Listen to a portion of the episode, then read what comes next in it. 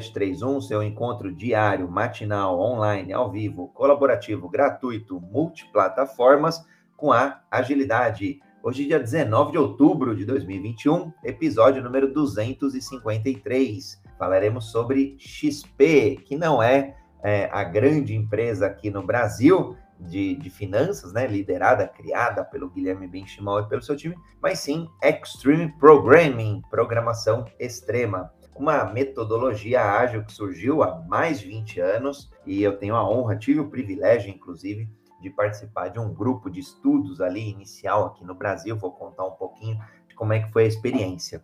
Eu tô com o Fábio Baldin, quiser fazer tua audiodescrição, Fabião, eu já faço a minha e a gente já segue aqui no debate. Bom dia, André. Bom dia a todos que estão nos ouvindo aí. Sou Fábio Baldin, brasileiro, moreno claro, é, olhos castanhos esverdeados, como diz a minha mãe, uma calvície um pouquinho charmosa, a barba fechada. É, no, na foto eu estou usando um blazer cinza, camisa preta sem gravata e um fundo neutro. Vamos que vamos. Partiu, eu sou André Sanches, homem branco, brasileiro, é, homem cis, pele branca, brasileiro, olho castanho esverdeado, cabelo castanho, tô numa foto sorrindo, vestindo uma camiseta preta e um fundo azul degradê. Bom, uh, os conceitos que a gente sempre traz aqui no Jornada Ágil, eles são conceitos até muito mais antigos, quando a gente vai buscar o histórico, tem coisas que vieram de 1960, 70, 80, 90, 2000, Manifesto Ágil em dois, meados de 2001 e por aí vai.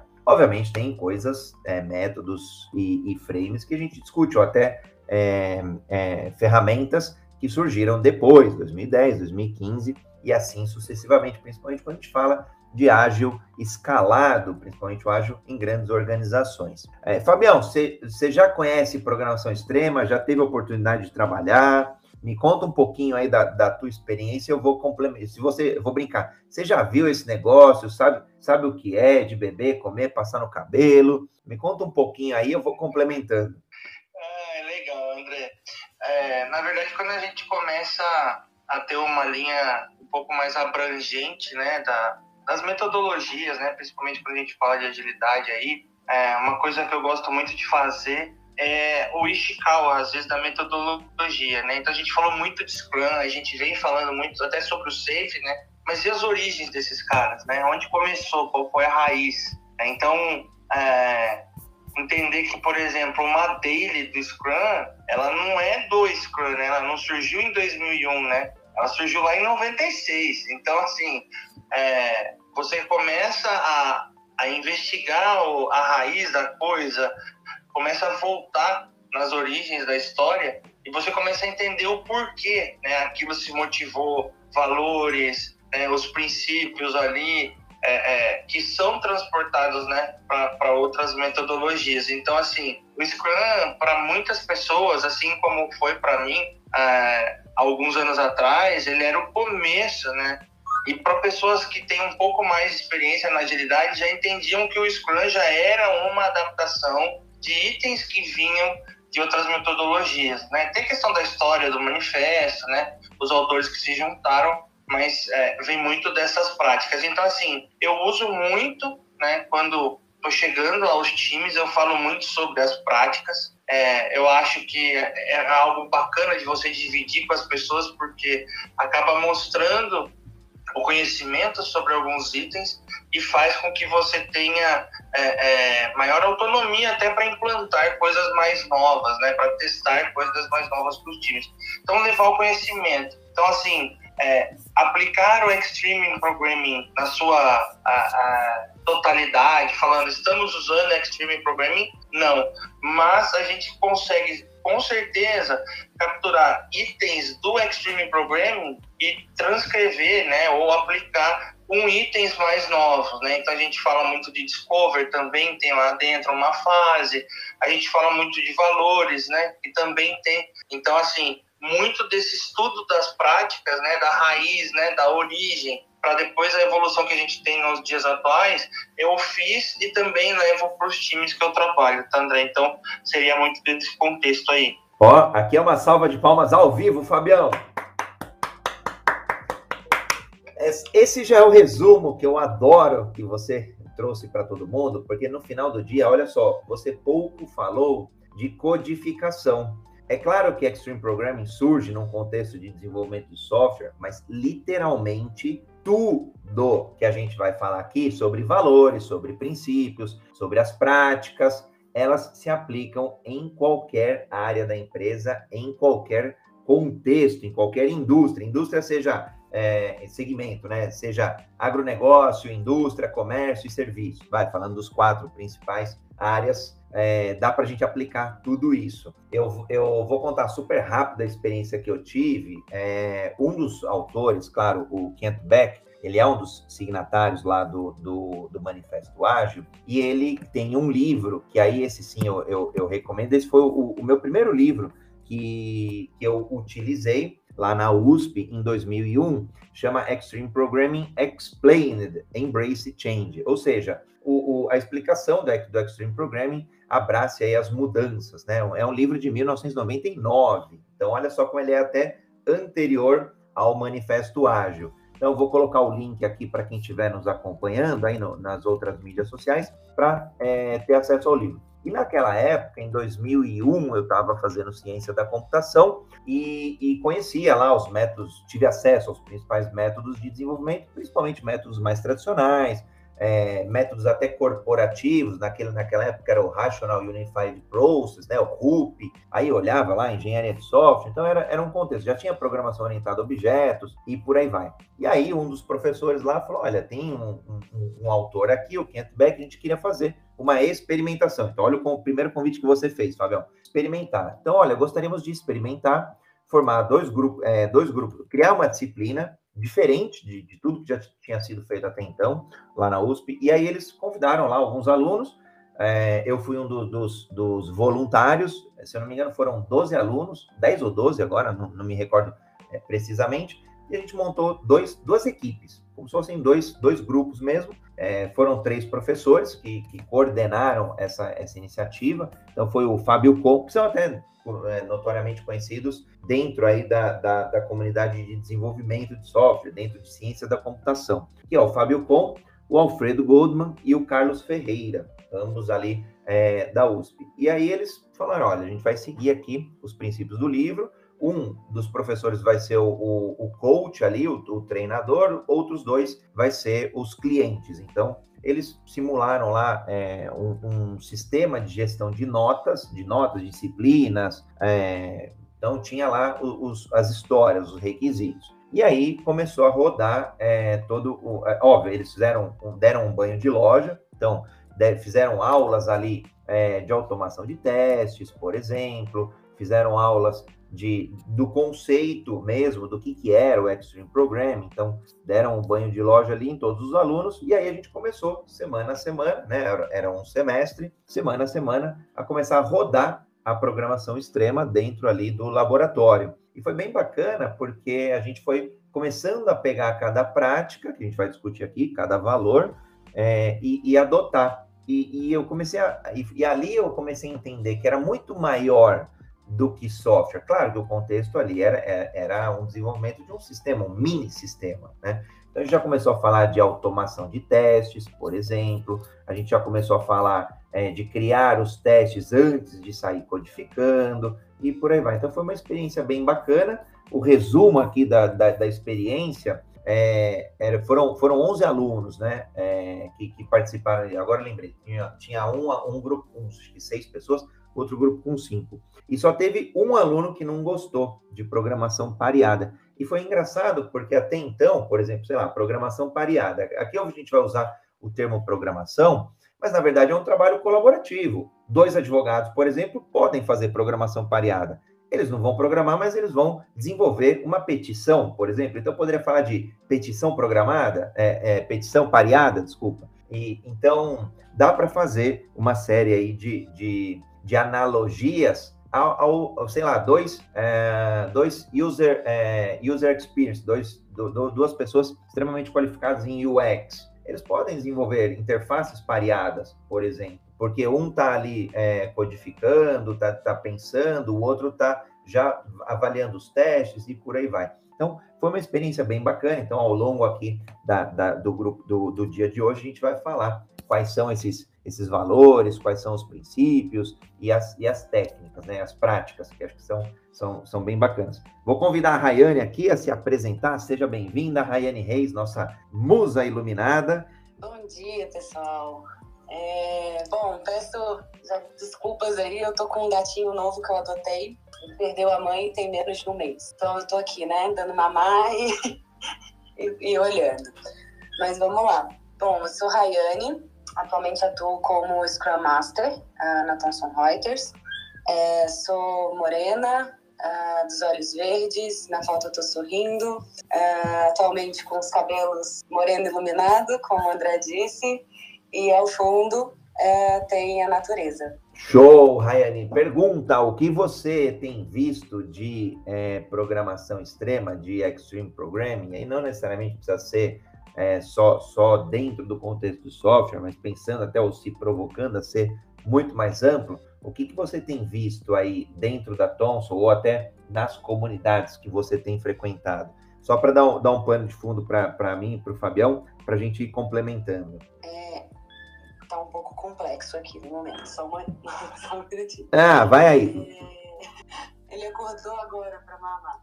É, na Thomson a gente usa, ele é bem, é, é um mindset, é, é, faz parte, né, da metodologia ágil, né, então, é, principalmente em meios em que a gente não tem ali um, requisito muito claro, né, muito, ah, eu sei cada etapa que eu preciso fazer, né, a gente vai construindo em cenários em que a gente vai precisando construindo e descobrindo as coisas à medida, né? É, é muito interessante esse extreme, uh, o extreme programming porque uh, duas pessoas pensam melhor que uma, né? E aí você vai pegando ali os feedbacks, é, debatendo ali e, e, construindo.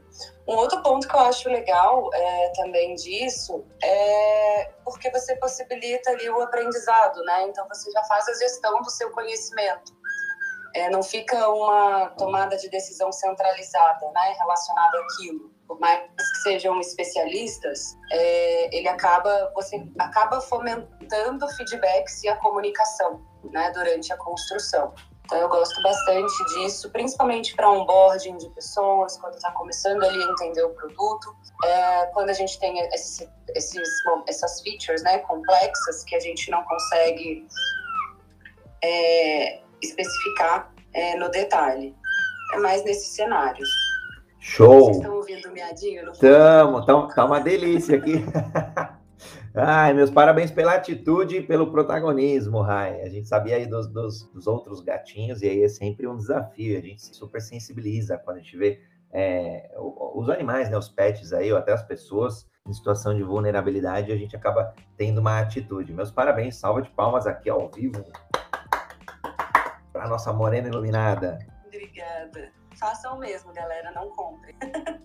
Muito bom. Bom, falar então dos valores, né? São cinco valores, e aí a gente começa a olhar as sinergias entre metodologias, entre métodos, entre frames, e aí os, os valores, passando aqui de forma rápida entre eles, simplicidade é um deles. Então, o conceito de simplificar, de não complicar, de otimizar o código, e aí, de novo, né? Otimizar o código é otimizar o produto que está sendo feito, né?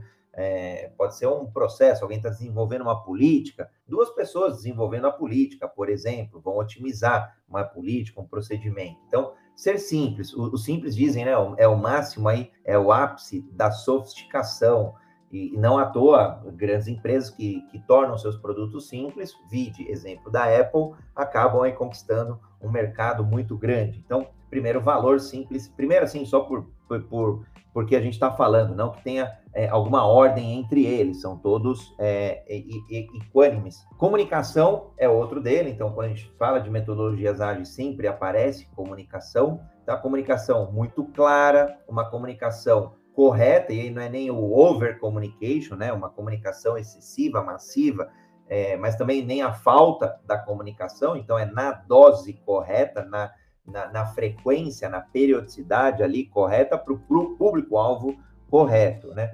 Muitas vezes também está tá intimamente conectado ali comunicação com transparência, né? Transparência está rodeando ali esse valor. Feedback, então, quando a gente olha aí, por exemplo, o Scrum, o feedback é constante, né? Retornos constantes em relação ao time, principalmente, e ao produto.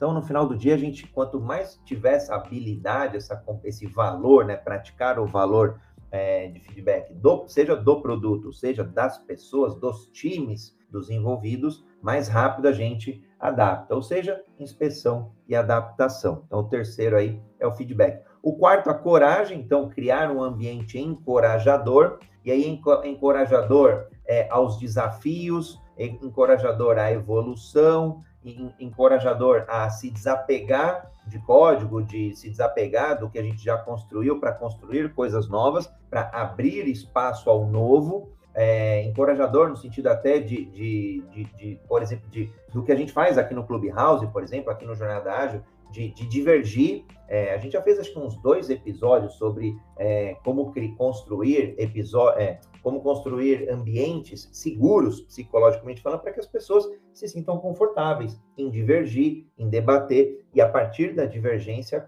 aparecem novos pontos de vista, novos é, possibilidades, novos caminhos. Então, é só quem quiser, tiver curiosidade, é só buscar lá, Jornada Ágil 731, acho que é segurança psicológica, se eu não me engano, é o nome do, do episódio. E o quinto valor, respeito, ambiente respeitoso entre os membros do time. O exemplo do que a gente faz aqui no dia a dia é respeitar todos, além de respeitar, claro, toda a audiência, a gente respeita aqui os, os, os moderadores, os curadores, é, e todo mundo que sobe aqui para falar. Então, já fazendo um convite, quem quiser colaborar com o tema de hoje é só levantar a mão, seja aqui no Clubhouse, seja no Green Room, ou até na sua mídia social preferida, é só postar um comentário que a gente integra aqui, tudo junto e misturado. Falando de valores, são estes cinco. Então, é, recapitulando: simplicidade, comunicação, feedback, coragem e respeito. Faz sentido, Fabião? Rayane, quiserem complementar essa etapa aí dos valores, valores do XP? Eu, gosto muito, né? Como a gente falou no comecinho ali, é muito da raiz das coisas, né? E eles, eles falam muito sobre intersecção, né, André? Então, assim, simplicidade e comunicação, né? Se você tem uma comunicação um pouco mais difícil, mais complicada, a coisa não vai andar. É uma comunicação simples, objetiva, direta, mas com respeito. Né? Então você respeita as pessoas. Não adianta você ser direto, objetivo, mas ser ríspido, né? Então assim você tem que ter uma comunicação clara, assertiva mas usando do respeito, o feedback, às vezes, pô, não fui bem nisso, não fui daquilo. É, você receber, tanto né, saber dar um feedback quanto receber, e aí laçando por último, né? A gente fala muito de coragem, né? Às vezes a gente fica ali no cantinho com medo de fazer tal coisa, e falando sobre ambientes seguros, né? A gente tem que ter coragem de poder dar um feedback, a gente tem coragem, tem que ter coragem às vezes de ter uma comunicação que às vezes ninguém teve essa coragem né? Optar por uma simplicidade, às vezes, né? Fala muito sobre atitude, né? Também. É, de às vezes inovar, às vezes a pessoa tá pensando, ah, mas sempre foi assim. Não, peraí, deixa eu. Vou, vou tentar um negócio novo, vou tentar um negócio diferente.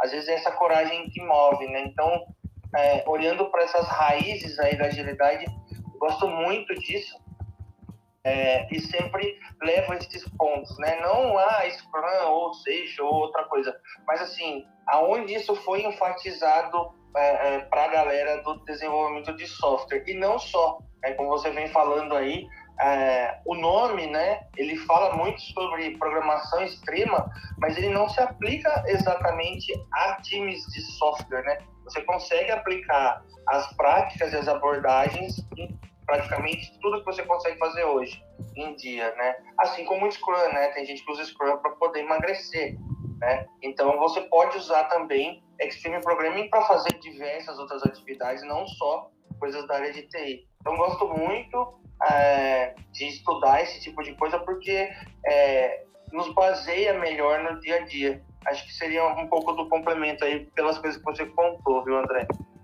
É, e fazendo a, a, comparação, né, com, por exemplo, com o Scrum que você mencionou, Fábio, quando a gente fala de simplicidade, a gente tem aí o MVP, né, a gente tem a abordagem incremental, a, a, a simplicidade junto com o feedback, é essa abordagem incremental. Então, eu vou fazendo aos poucos algo que eu não tenho bem definido desde o início, vou descobrindo, pegando o feedback ali do cliente para ver se é aquela, aquele caminho mesmo, aquela, aquela solução, e, e, e adicionando valor à medida, né, incrementalmente. O, a questão do feedback constante é tanto entre as pessoas envolvidas, né, quanto também com o cliente, né, que é o principal interessado. E a questão também, né, que a gente tem no Scrum é interação mais do que ferramentas e processos. Então, no Extreme Programming também temos, que é a, a encorajar, né, o encorajamento da comunicação face a face. Então, acaba que tudo se complementa, né? Você não precisa necessariamente usar um ou outro. Ah, você vê ali que coragem e respeito são valores do, do Scrum também, e não só do Scrum, né, mas da, da agilidade, vamos dizer assim. É, então é, é, bem interessante. É, se alguém já teve a experiência né, dentro do seu cenário de trabalho ou até mesmo fora e quiser compartilhar o que, que as pessoas acharam, que, que, como que, né, que incluiu isso é, na rotina né, das equipes, fique à vontade aí para compartilhar também. Bem bacana, Rayane. Eu tenho, depois eu vou comentar aqui um pouquinho da experiência que eu tive lá em 2001 e aí é, eu dou, dou, aqui algumas ideias. Vamos falar de princípios, então. Vou passar aqui os cinco princípios de, de XP. O primeiro, e aí depois a gente vai para as práticas, né? As práticas que são, acho que legais, aí são, a gente divide em mais ou menos uns três grupos: as práticas organizacionais, as de equipe e as de pares. E aí acho que é bem bacana, vai para um lado bem prático aqui do nosso talk de hoje, do nosso debate. Bom, falando de princípios, o primeiro deles é o feedback rápido. Então, se tiver qualquer oportunidade, se tiver algum jeito de, de, de dar um feedback, que a gente o faça imediatamente, que, que seja tempestivo. Não, não, não dá para ficar perdendo muito tempo. É, quiçá, por exemplo, esperar uma semana para dar um feedback. Não, vamos ser o mais rápido possível. Aí sim é, é, é, é agilidade de, de velocidade, rapidez mesmo é, presumir a simplicidade, então codificar de forma simples, ou seja, produzir o, o que é necessário, mas de forma simples. O, que, o terceiro que a Rayane já trouxe, mudanças incrementais. A XP está tá sempre é, aberto à mudança no projeto. Então, por isso que é, era até no momento ali, era bem disruptivo, que as mudanças demoravam muito, né? Tinha que fazer um processo inteiro, avaliar a mudança, avaliar o impacto, avaliar escopo, custo, prazo, parará, parará, parará. E aí, é, só para avaliar uma mudança já era um parto, né? Às vezes demorava mais do que fazer a própria mudança, né? Então, o terceiro aí princípio é mudança, são as mudanças incrementais. O, o quarto é abraçar as mudanças mesmo, é aceitá-las, e aí, óbvio, por isso que até acaba aparecendo no manifesto ágil, né? Aparecer, é, a gente precisa aceitar, sim, é, as mudanças que chegam, porque de fato, é, não vou dizer que é, é, é falar sim para todas, mas principalmente avaliar, estar aberto a aceitar as mudanças, porque o contexto muda toda hora, o cliente muda toda hora, as pessoas de uma equipe mudam a todo momento, né, já esse cenário aí que a gente já conhece, a gente já debateu ele algumas vezes, que é um cenário VUCA, de 30 anos atrás, cenário BUNNY, de um ano atrás, e o cenário que a gente queira é, desenhar em um mundo mais tempestivo. E o último, trabalho de alta qualidade, um trabalho aí que gere valor. Então, não é gerar documentação por gerar documentação. Por mais que a gente codifique, por exemplo, para humanos entenderem, porque a máquina vai entender, claro, máquina você coloca lá, faz um debug, faz um, um, um compila ali e, e, vai funcionar. Máquina é, codificada ali, a sintaxe, tudo direitinho funciona. Agora, em geral, a gente programa assim para humanos entenderem e depois realizarem manutenções, evoluções e aprimoramento. Agora, no final do dia, precisa gerar um valor, né? uma, uma função, precisa gerar algum um, um valor, um procedimento, uma interface precisa gerar algum valor, né? que seja um valor de simplicidade, de usabilidade, é, ou, obviamente, as, os valores funcionais ali que um software, que um produto, que uma solução, ele entrega. Então, passando pelos princípios, feedback rápido, a, a simplicidade, mudança incremental, abraçar as mudanças e trabalho de alta qualidade ou alta qualidade no trabalho. Quiserem complementar, Fabião, Rayane, Aí a gente vai para um reset de sala e vamos para as práticas. Fluxo contínuo, entrega né, contínua, é, A gente vê muito isso hoje nos dias atuais. Até tem a Bíblia aí, depois a gente vai compartilhar nas redes, né, as referências e tal. Mas é, a gente vê que muito das práticas que a gente tem hoje em dia também estão mapeadas, né? E a gente consegue fazer todos esses esses joins, todas essas essas esses encontros, esses matches, né, André, é, com todos esses é, princípios, né, esses valores. Então, eu acho que a gente vai muito para a prática daqui a pouco, mas eu, eu, gosto muito de fazer esses casamentos aí e, de novo, né, ver muito na raiz da coisa. Legal, eu vou, eu vou comentar aqui, a gente deixa hoje a Rayane aí no, no na, na, sempre à vontade, você vai, inter, você vai é, levantando a mão aí, Ray, e vai, vai dando tom aí da, da tua participação, fique super à vontade. A gente já é literalmente a inspeção e adaptação ao vivo. O, tem, tem uma dica que a gente recebeu aqui do próprio Júlio Rabelo, o livro Extreme Programming, Práticas para o Dia a Dia no Desenvolvimento de Software. Ele é do Daniel Wild, Jonathan Moura, Guilherme Lacerda e Rafael Helm. Publiquei aqui, é, é da casa do código.com.br, e aí já divulgando também o que o Fábio Baldin comentou, a Bíblia do XP, www.extremeprogramming.org. Essas são as referências. Vou fazer o reset de sala e vamos, vamos partir para as práticas. É, rodamos já 30 minutos do Jornada Ágil 731, seu encontro diário e matinal com agilidade. Hoje, 19 do 10, 19 de outubro, episódio 253, falando sobre programação extrema, Extreme Programming, e que não vale só para programação, dá para aplicar é, em qualquer produção de conhecimento, qualquer trabalho intelectual. A gente deu alguns exemplos já, então é bem bacana e até é legal. Alguma, vou, é, lembrei agora de um outro episódio também que eu vou comentar aqui, que não era sobre desenvolvimento, mas a gente acabou aplicando algumas das práticas que a gente vai ver a seguir.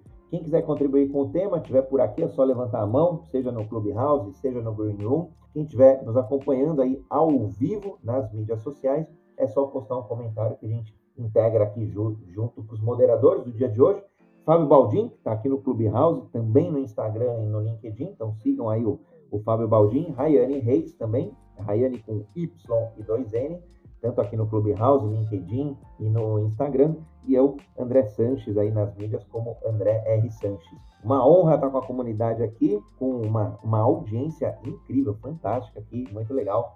Fica honrado e, e com o coração quente aqui recebendo todos vocês. Bora então agora para as práticas. Vamos ver um pouquinho de práticas do Extreme Programming. O que, que dá para fazer dentro desse contexto, dentro dessa metodologia, mas que também se aplica a, a, ao ambiente fora do desenvolvimento de software. Né? É, a, a, primeira delas aqui, acho que começando, vai. É, é, deixa eu escolher uma aqui, deixa eu pensar qual que. Eu vou começar por pares, vou, vou começar de dentro para fora. Né?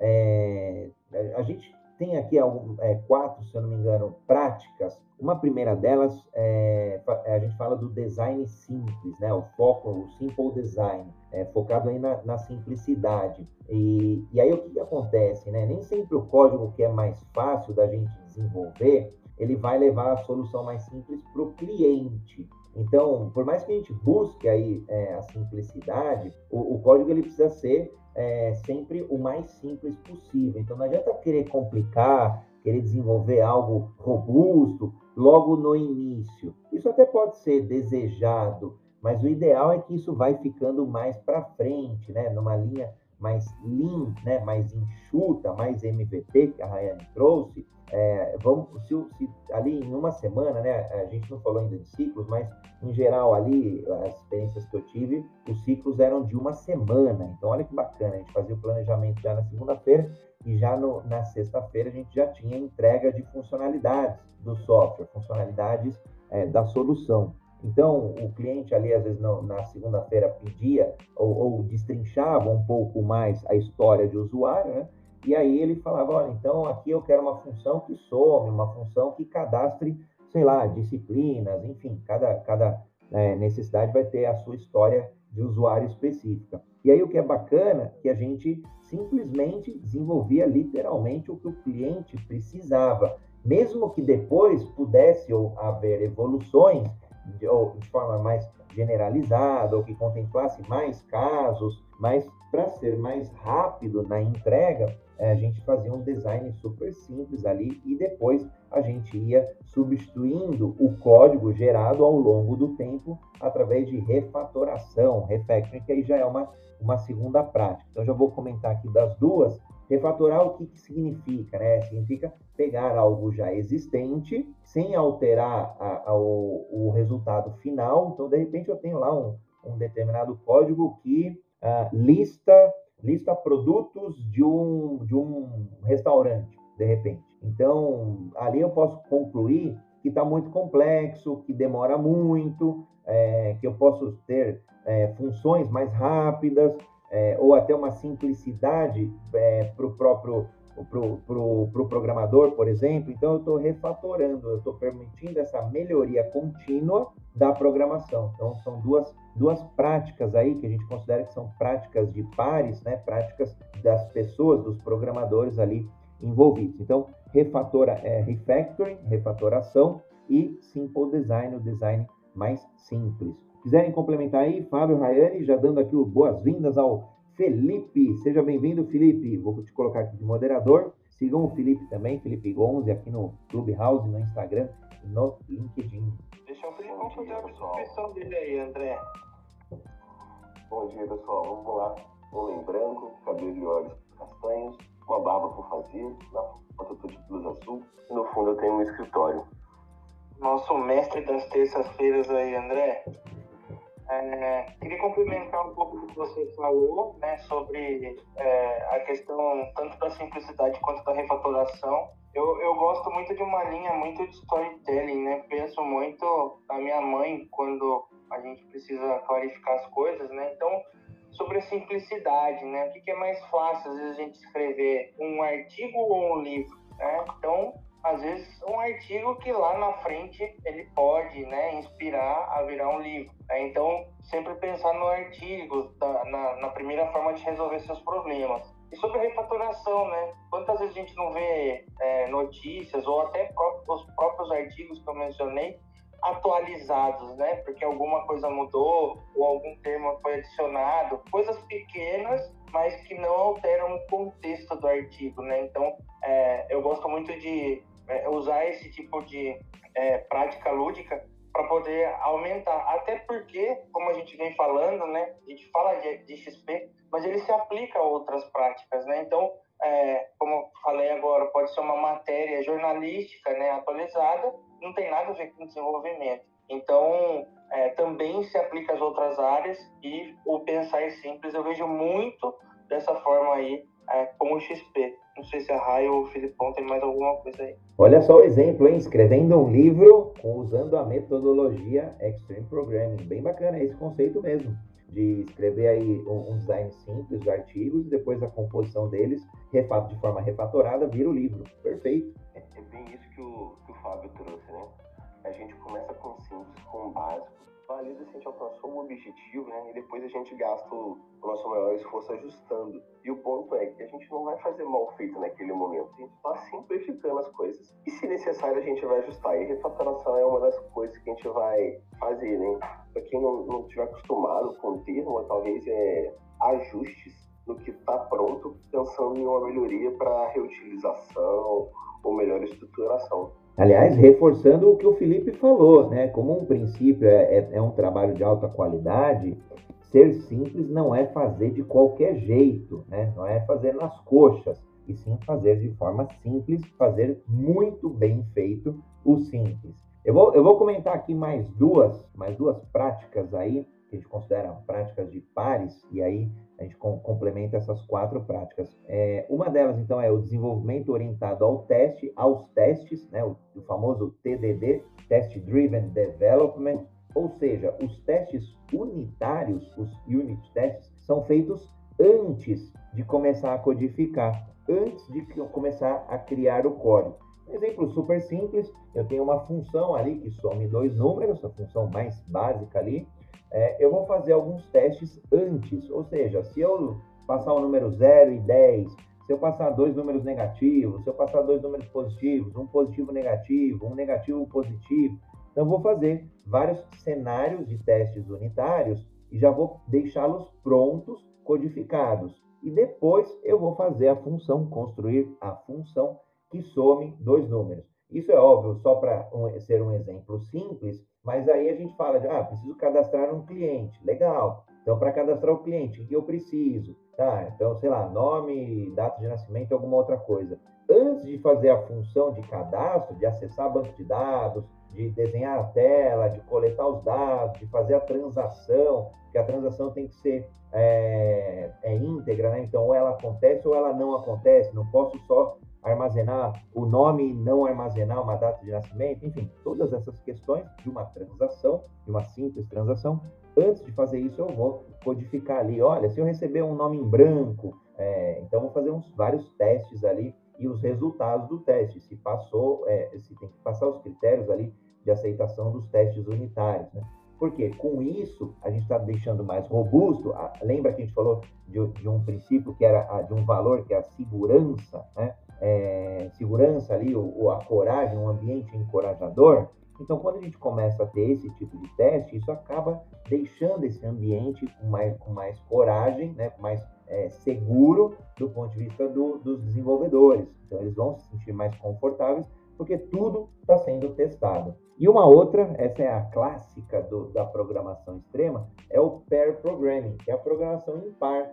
Então, muitas vezes, é literalmente duas pessoas, e a experiência que eu tive, a primeira foi assim, né, em 2001, foi exatamente duas pessoas, não tinha nem notebook naquela época, era desktop, eu mais um outro programador, a gente olhando para a tela ali, olhando para a interface de desenvolvimento e codificando. E aí, em geral, a gente ia revezando, tinha hora que é, uma pessoa codificava, então de repente o André codificando, e a outra pessoa que estava do lado já estava olhando o que o André estava fazendo e dando dicas. Olha, por que, que a gente não faz, é, de repente, é, de, desse outro modo? Olha, eu pensei. É, então, é esse trabalho colaborativo. Então, se eu errasse, seja até a coisa mais simples, sintaxe, por exemplo, ah, esqueci um ponto e vírgula, esqueci é, um parâmetro de uma função, sejam coisas um pouco mais complexas, isso já diminuía, já evitava é, possibilidade de defeitos. Então, otimizava muito o tempo. E a discussão era muito rica. Olha, eu pensei em cadastrar o cliente dessa forma. Ah, eu, eu conheço uma outra função. De repente, o meu par conhecia e eu não. Então, isso acelera o desenvolvimento. Então, tem vários benefícios essa programação pareada. E aí, contando um, um, uma experiência, tinha um, um, amigo lá, um amigão lá, muito bacana, mas ele se sentia incomodado em, em, em programar é, de forma pareada, né? É, porque, não sei, acho que ele achava ali que é, perdia tempo, enfim, ele, ele não gostou da experiência. Então, foi uma pessoa de 11 que não gostou dessa, dessa técnica né, de programação em pares. E aí eu, eu, usei essa técnica, por exemplo, foi, foi, recente, aí faz uns dois anos, onde tinha um, um, umas equipes que precisavam fazer uma licitação no ambiente público e aí não saía, porque o documento ia para um lugar, ia para o outro e voltava. Então ficava no processo, né? Às vezes essas coisas interdepartamentais.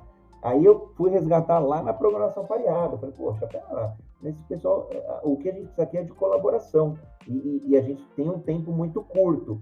Aí a sugestão foi, literalmente, vamos fazer um war room, as pessoas, essas eram três pessoas, numa sala ali, numa mesa, olhando para o mesmo, é, mesmo documento, redigindo conjuntamente o documento. Porque era um advogado, era uma pessoa, um representante da área de compras, e, um, e que conhecia de licitações, e uma pessoa da área de negócio, que era compra para, era um edital da, pra, de infraestrutura. Então, as três pessoas, então não era nem pareado, né? Era tri, tripareado, sei lá que termo que tenha com três pessoas aí.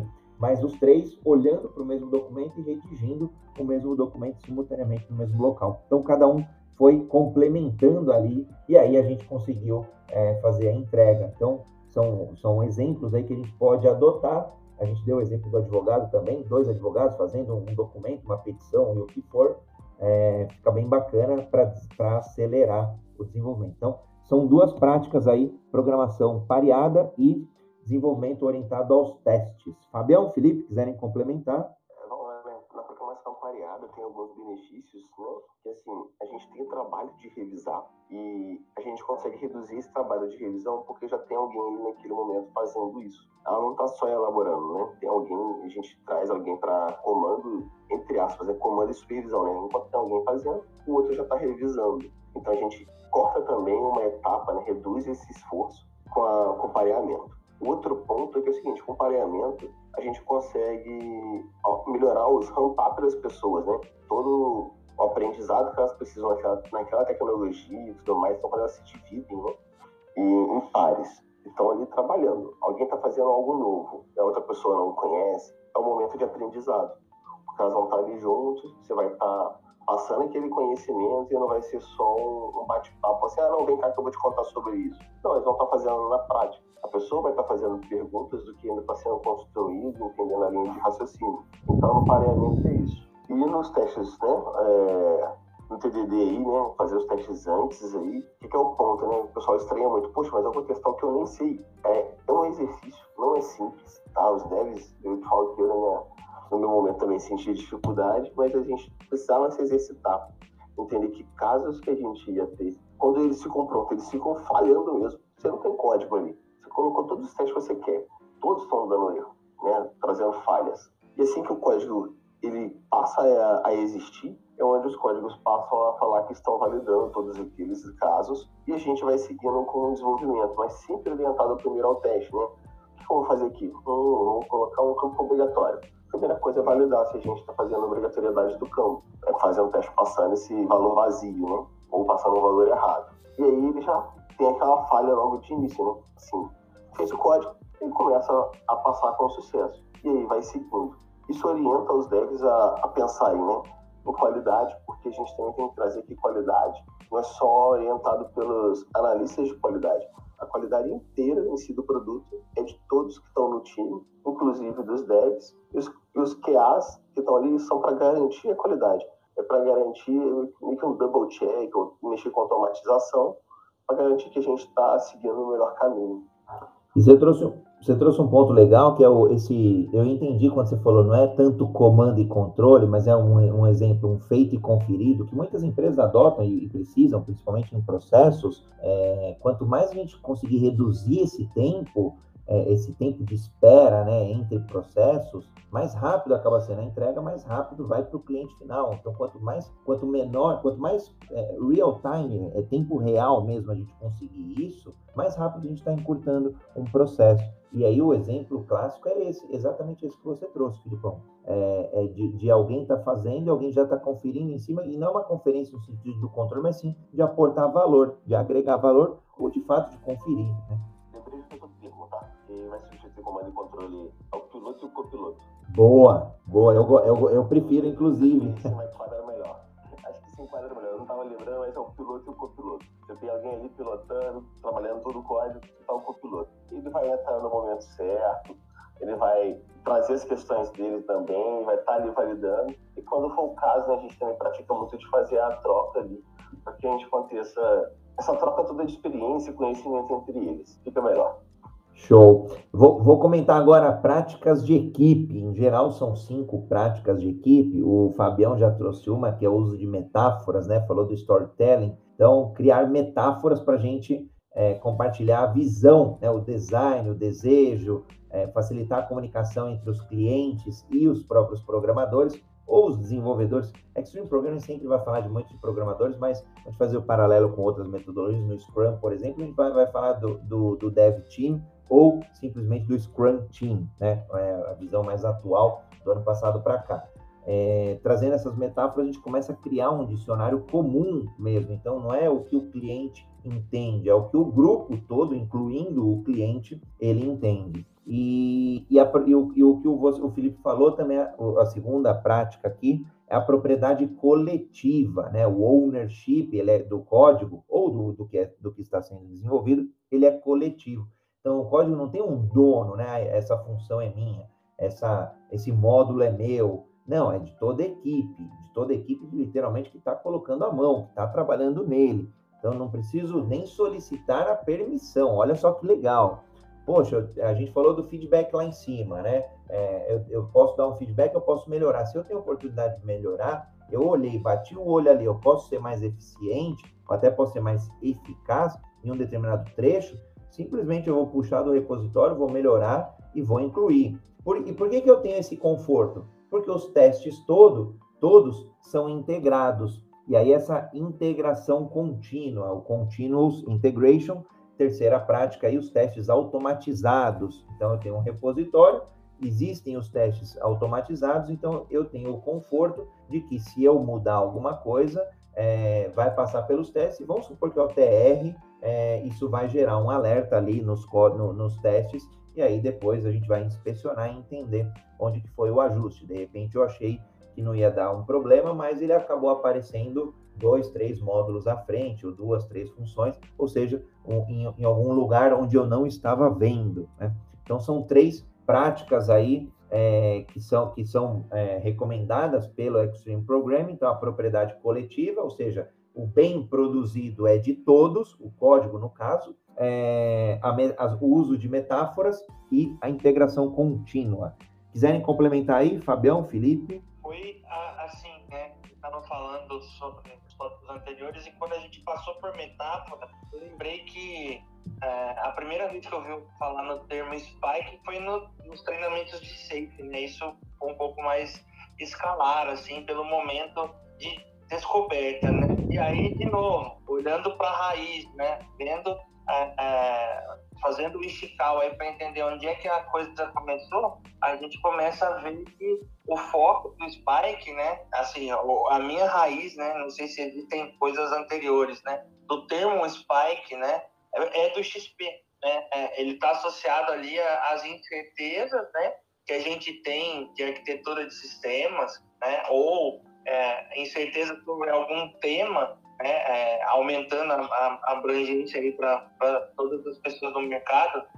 E aí, a partir desse momento, você começa a fazer a descoberta para poder fazer a sua escrita, né, seja ela de código ou é, algum outro material. Então, é, eu gosto muito, de novo, né, de olhar para trás para entender a raiz e aí sim aplicar é, visões futuras. Então, sobre a metáfora, eu gosto muito disso. A integração contínua, né? A gente fala muito sobre DevOps nos dias atuais, né, André? CI/CD, entrega contínua, posso fazer 50, 60 deploys por dia, né? Disponibilizar novos códigos ou novos lotes, iterações de produtos por dia, né? E a gente sabe, quem é da indústria de software sabe o quanto isso é, era difícil há uma década atrás, né? A gente era usuário dos FTPs ainda. Então, é, é, é, são evoluções, né? E já previstas lá em 96, que é a, a origem aí do XP. Então, destaco muito dentro desses pontos que você falou, esses dois, pelas práticas aí que acabei vivendo ao longo dos anos. Já dando spoilers aí, né, Fabião? A gente vai abrir um capítulo sobre DevOps aí nas próximas semanas, então quem estiver aí com curiosidade do tema, ou até quem quiser contribuir, é só mandar uma mensagem aí para todos os moderadores aqui, todos os curadores do Jornada Ágil, que a gente traz aí junto para poder colaborar. A gente está sempre aberto aí ao público que gosta de colaborar, quem, seja ao vivo aqui no episódio, seja nos bastidores, seja em algum dia específico, trazendo um tema que a gente ainda não tenha abordado. Já fica até o convite aqui a todos que quiserem contribuir, assim como o Fabião, assim como o Felipe, Rayane, Rayane está cuidando ali do, do gatinho, então acabou saindo, mas depois se junta aí a nós, tá? Todas as terças-feiras. Vou comentar de duas também, é, padronização de código, como uma prática aí de equipe, né? Os code standards, criar padronizações para que todos tenham o mesmo entendimento. É, e, e, vale o exemplo do advogado, né? Quando a gente cria aquelas peças jurídicas, quando você está você tá padronizando, e aí depois você só acaba mudando algumas informações, né?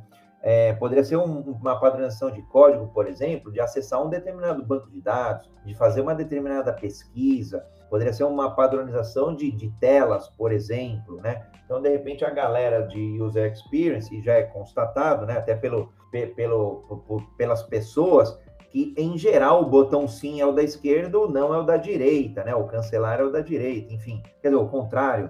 é, ou o, o, sim é o verde e, o, e o, o não é o vermelho, enfim, dá para buscar algumas padronizações, sejam de interfaces, sejam de códigos, né? Buscar eficiências também em códigos, ou sejam padrões, padrões aí que a gente possa ganhar é, é, replicação deles. E o ritmo sustentável, é, em geral, 40 horas por semana, 8 horas por dia, evitar aí excesso de hora extra, para a gente manter aí sim a equipe motivada. Então, olha como é engraçado, né? A gente, fala do, a gente falou aí, a gente fez dois capítulos, se eu não me engano, do Management 3.0. Obviamente, a gente falou muito de manter as equipes motivadas, mas XP já falava isso de manter um ritmo sustentável em 96. Então, não é nada muito novo. Agora, óbvio, precisa aplicar, precisa inspecionar o quanto que a equipe está fazendo hora extra, e eventualmente vai fazer, não tem jeito. Precisa ter uma. Está chegando aí numa entrega, está chegando numa implantação, é um final de semana, é outro, mas na, na média, no longo prazo, isso está sendo sustentável. Então, são dois itens aí: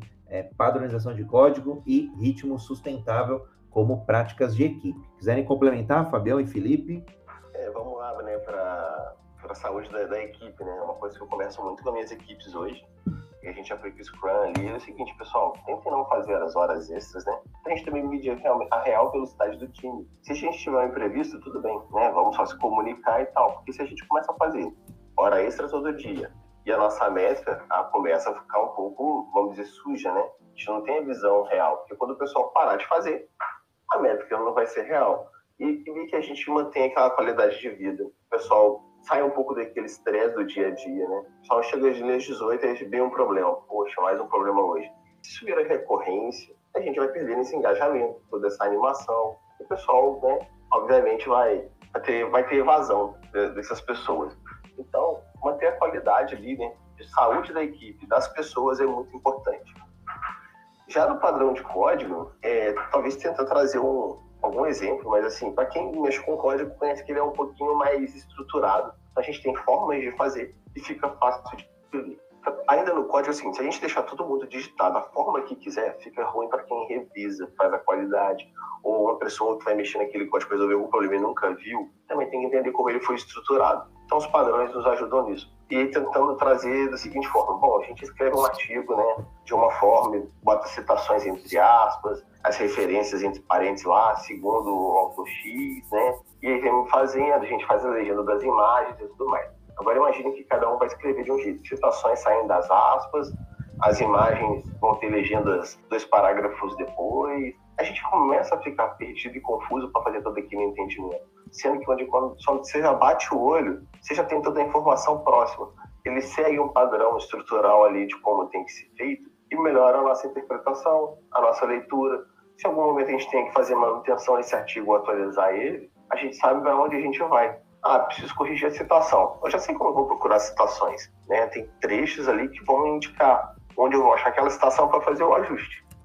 É a mesma coisa ali com padrões de código. A gente tem que seguir os princípios ali que a equipe define ou que a empresa define às vezes para facilitar o nosso dia a dia. Muito bom. Bora continuar então aqui. Vamos, vamos finalizar com as cinco últimas práticas agora, práticas organizacionais. E a gente vai ver que tem muito é, de, de itens que a gente acaba vendo nas outras metodologias também.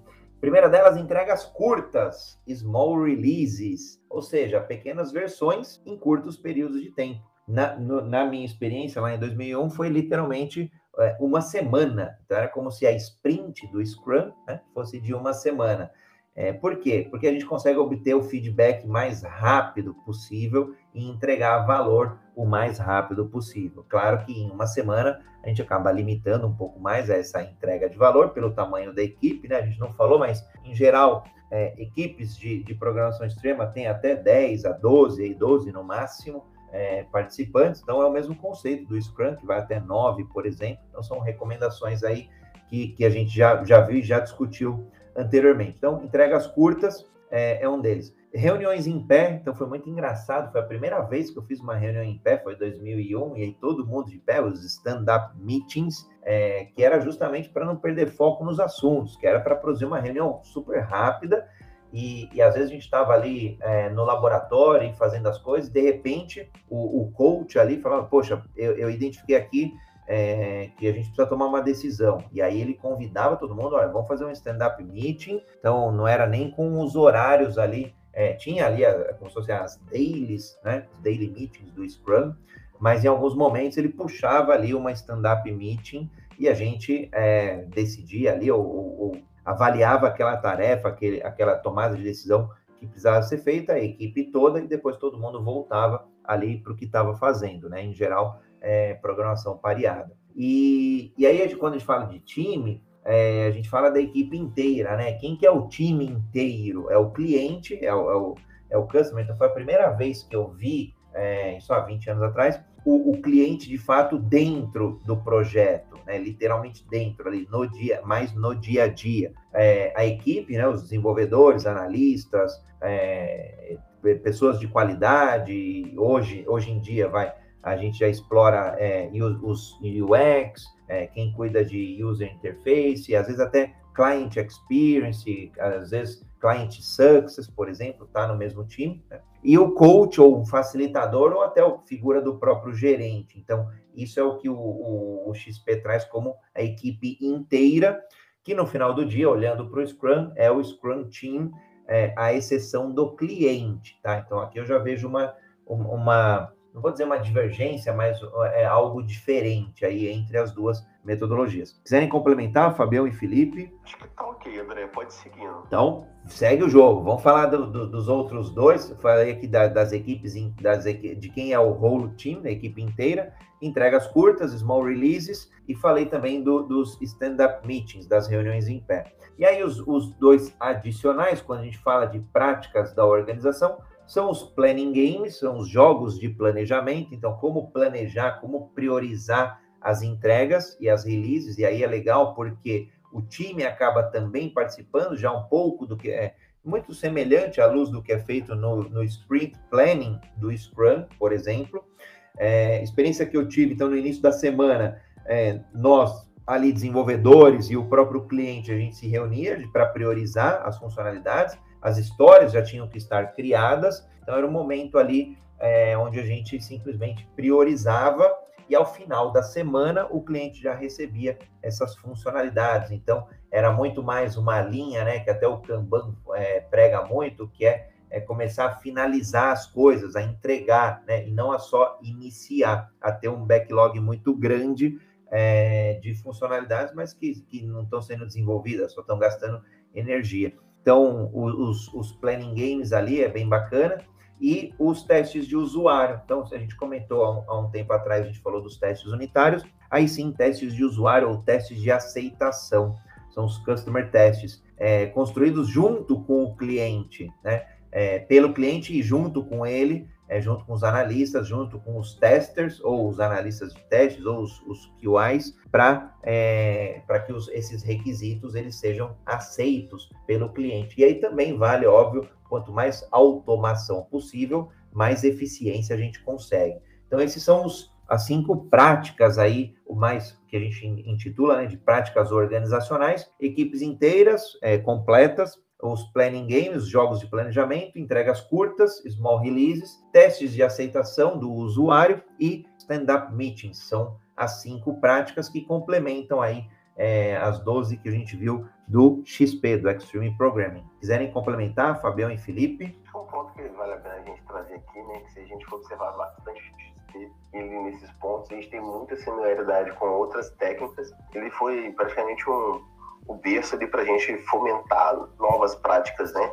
E small releases, planning game, os times, os customer tests, e, e, assim, são coisas que a gente pratica no dia a dia e não sabe que fazem parte do XP.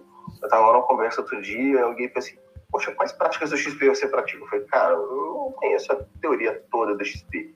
Pô, mas você faz isso? Falei, faço, faz aquilo, faço. Então, quer dizer assim, a gente passa por tudo isso no dia a dia nosso e a gente não sabe de onde vem, né? O XP trouxe vários termos, o Fábio já trouxe aí, falou, né? Poxa, eu peguei Spike que estava vindo do XP, eu conheci no Safe. O S, né, e os stories vieram daqui, porque começaram a envolver o cliente para que eles escrevessem toda essa jornada deles, né? E deram esse nome. Então, em cima desses últimos cinco itens que a gente veio, é, é, a gente pratica tudo isso, né? Só que não com o XP, a gente pratica com os outros. E o importante é que a gente está sendo sempre sendo, sempre sendo ágil, tá? E focado em cliente, em experimentar pequenas amostras ali e vendo se está dando certo, se não está focado na qualidade. E só isso é possível que quando a gente tem um time unido, com todos os papéis que a gente precisa, e a gente está sempre olhando na visão do cliente, que vai puxar os customer tests. Não adianta só fazer teste técnico.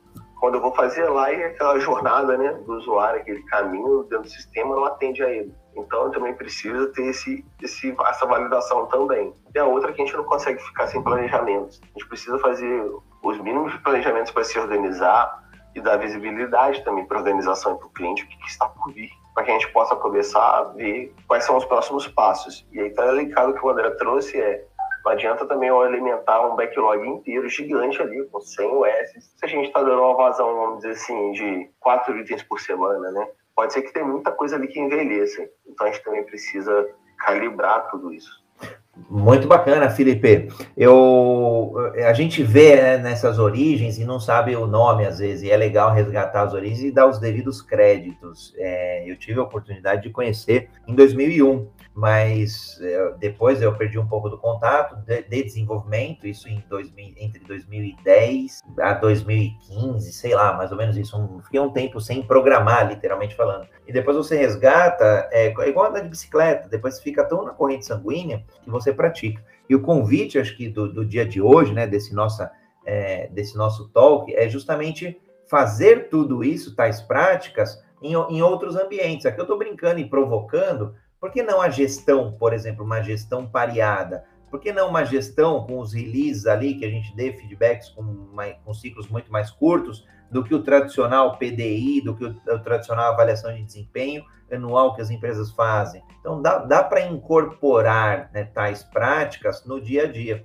E vale até para a provocação, falei da vida pessoal, é, vale, vale para relacionamento, tudo isso daqui vale para é, para que a pessoa seja de fato um protagonista ágil, seja na carreira. Então, com a carreira você pode fazer isso também. Quando você está falando de uma carreira pareada ali, você está pareando a tua carreira junto com outro, um Agile Coach, por exemplo. Então, de repente, eu sou Agile Coach, estou pareando com outro e vou trilhando essa jornada aí é, é, de, de, aprendizado conjunto. Né? Então, é bem bacana. Até a gente recebeu agora há pouco aqui da Ana uma, uma provocação, eu não vou contar qual é para não estragar, mas acho que dá para a gente debater no, no, tema de amanhã, onde a gente vai falar sobre cultura da aprendizagem contínua. É, dá para dá abordar aí esse, esse ponto. Aninha, adorei a tua provocação, vou deixar todos curiosos para estarem amanhã no Jornada Ágil 731. Bom, vamos caminhar para o desfecho aí, Felipe e Fabião, quiserem complementar nosso talk de hoje aí, super rápido sobre programação extrema, que é uma, é, são as origens mesmo de muitos dos princípios, dos valores da agilidade. Então, foi quase que uma homenagem aqui nossa a, a, ao Kent Beck, principalmente, que é um dos autores aí da, do, do Extreme Programming. André, é, queria agradecer todo mundo de novo, né? Eu acho que é, coisas que eu gosto de fazer é descobrir as origens antes de sair praticando, ou pratico o que eu vejo de mais atual e depois tento fazer o estical aí, ou os cinco porquês, né? Para entender de onde veio esse trem. Uh, agradecer todo mundo que veio hoje, conversou, opinou, mandou as pimentinhas aí nos bastidores. E convido todo mundo a, a continuar com a gente. Amanhã tem mais, terça-feira, sexta, todo dia é dia de jornada ágil. Então, um abraço para todo mundo aí, um ótimo dia. Agradecer também todo mundo a participação aí. Obrigado, pessoal uma boa terça e acho que vale a pena a gente sempre revisar um pouquinho, né, de onde estão vendo as coisas mesmo e experimentar itens novos, né, porque às vezes tem coisas que a gente vai perdendo um pouco da prática de como foi criado, conceituado lá atrás, às vezes ajuda a gente hoje no dia a dia. Muito bacana, agradeço, óbvio, ao Felipe Gonzi, ao Fábio Baldinha, Rayane Reis, que deu uma passadinha aqui para gente nos prestigiar. Agradeço a audiência aqui, que ficou até o finalzinho. E a quem também nos ouvir, né? Os, os episódios são gravados, vão para o seu player de podcast preferido, chamado Universo Ágil. Então, é só buscar ali no, no, no Google Podcast, no Apple, Spotify, Deezer. A gente está em todos aí os players. É só buscar Universo Ágil e rever os episódios de sua preferência ou buscar os materiais e conteúdos de sua preferência. Uma honra mesmo para mim olhar aí o XP, para mim é um retorno ali há 20 anos atrás. Então é bem bacana, foi bem gostoso, eu, eu me divirto. Para mim foi uma redescoberta, para mim foi, foi uma redescoberta pessoal, inclusive, e eu uso muito dessas práticas. E, e, é legal quando a gente vai recapitulando elas para relembrar, olha, isso aqui ainda existe, ainda pode ser utilizado. Então, seja no ambiente de desenvolvimento de software mesmo, no ambiente de, de desenvolvimento de produtos, de soluções, refatorar, teste unitário, é, trabalhar em pares, né, são programações, é, buscar a simplicidade, é, um trabalho coletivo, ou seja, propriedade coletiva, é, integrar tudo, né, transformar tudo de forma contínua, manter um ritmo sustentável, usar storytelling barra metáforas, usar padrões, é, usar testes, né, testar aí os testes de aceitação, gerar pequenos incrementos, pequenas versões, planejar, né, principalmente junto com o cliente e, e colocar todo mundo, né, o, o time todo ali é, na mesma são práticas é, que já se provaram que funcionam e estão até hoje aí, mais de 20 anos depois, no dia a dia das empresas, no dia a dia dos empreendedores e, por que não, no dia a dia dos protagonistas ágeis, que são todos vocês que usam essas ferramentas, esse conhecimento, para sermos melhores pessoas, para sermos melhores empreendedores, para sermos melhores com agilidade. Então, uma, uma gratidão pelo dia de hoje e nos vemos amanhã no Jornada Ágil 731, seu encontro diário e matinal com a agilidade. Valeu, Fabião. Valeu, Felipe. Terçou. Valeu. Tchau, tchau. Valeu.